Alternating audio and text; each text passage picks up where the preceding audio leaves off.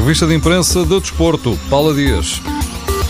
Há muitos adjetivos nos jornais para retratar o que se passou ontem em Braga. Fantástico, deslumbrante, frenético são exemplos para resumir o jogo que afastou o Sporting da Taça de Portugal. No editorial da bola, o diretor Vitor Serpa agradece o espetáculo e escreve que esse é um dos jogos em que só devia pagar-se bilhete depois de acabar e o Braga Sporting devia entrar diretamente para o mercado de ações da Dow Jones. A verdade, contam os jornais, é que ninguém merecia perder num jogo que foi um espetáculo para a memória futura diz o jogo, e em que só a arbitragem borrou a pintura, na opinião do Record. Os três árbitros que estão no Tribunal do Jornal do Jogo concordam foi mal anulado o golo de Slimani.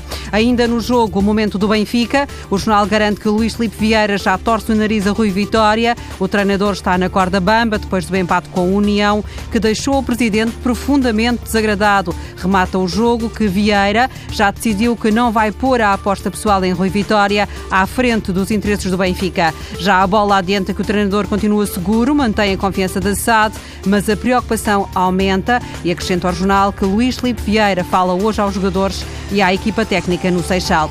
O que vai acontecer a José Mourinho no Chelsea até ao Natal, ao que tudo indica, está seguro, à espera dos jogos com o Sunderland e com o Watford, mas os jornais continuam a lançar nomes de possíveis sucessores. Hoje, o Sun fala em Pep Guardiola, o Mirror e o Daily Mail também, mas para dizer que o espanhol está perto do Manchester City.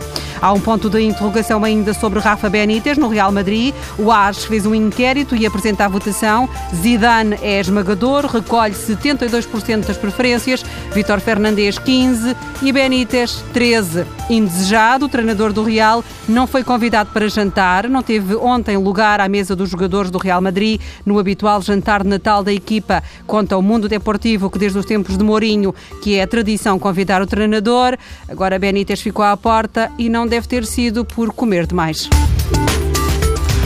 A revista de imprensa do desporto com Paula Dias.